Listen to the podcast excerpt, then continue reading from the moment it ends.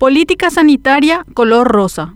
Se inicia el mes de octubre, también conocido como Octubre Rosa o Mes Rosa, que representa la lucha y esperanza de miles de personas que batallan contra el cáncer de mamas, cuya principal arma de prevención es la detección precoz. En el 2020, en plena pandemia, 1.945 personas fueron diagnosticadas con esta enfermedad relacionada mayormente a las mujeres y casi 600 personas perdieron la vida a causa del cáncer de mamas, lo cual la convierte en la primera causa de decesos en personas que padecen cáncer. Esta dolencia también se presenta en los hombres, aunque en menor frecuencia. Hablar del cáncer de mamas todavía representa un tabú en algunos círculos, y esto se agrava cuando la persona afectada es un hombre, quien enfrenta la enfermedad propiamente y también enfrenta a los prejuicios propios y de la sociedad. Un gran obstáculo sanitario es el acceso al servicio integral para tratar esta enfermedad. El año 2020 fue particularmente retador, pues todas las energías se concentraron en la lucha contra el COVID-19. Así, los servicios destinados a otras enfermedades quedaron en segundo y hasta en tercer plano, debido a que frenar la mayor cantidad de contagios era la prioridad. Por otro lado, el alto costo que demanda el tratamiento de cáncer de mamas fue y sigue siendo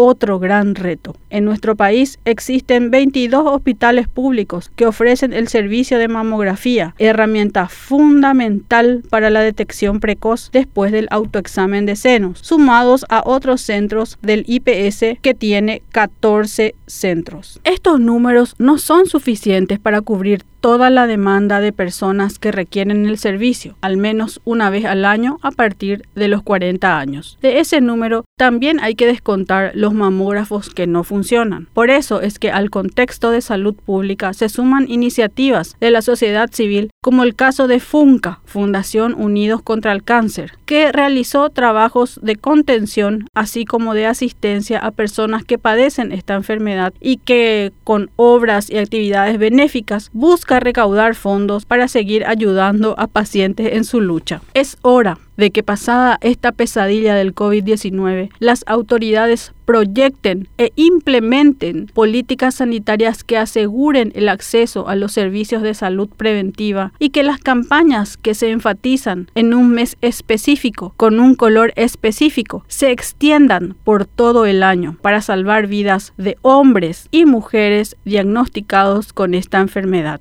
Que la vida siempre sea en rosa.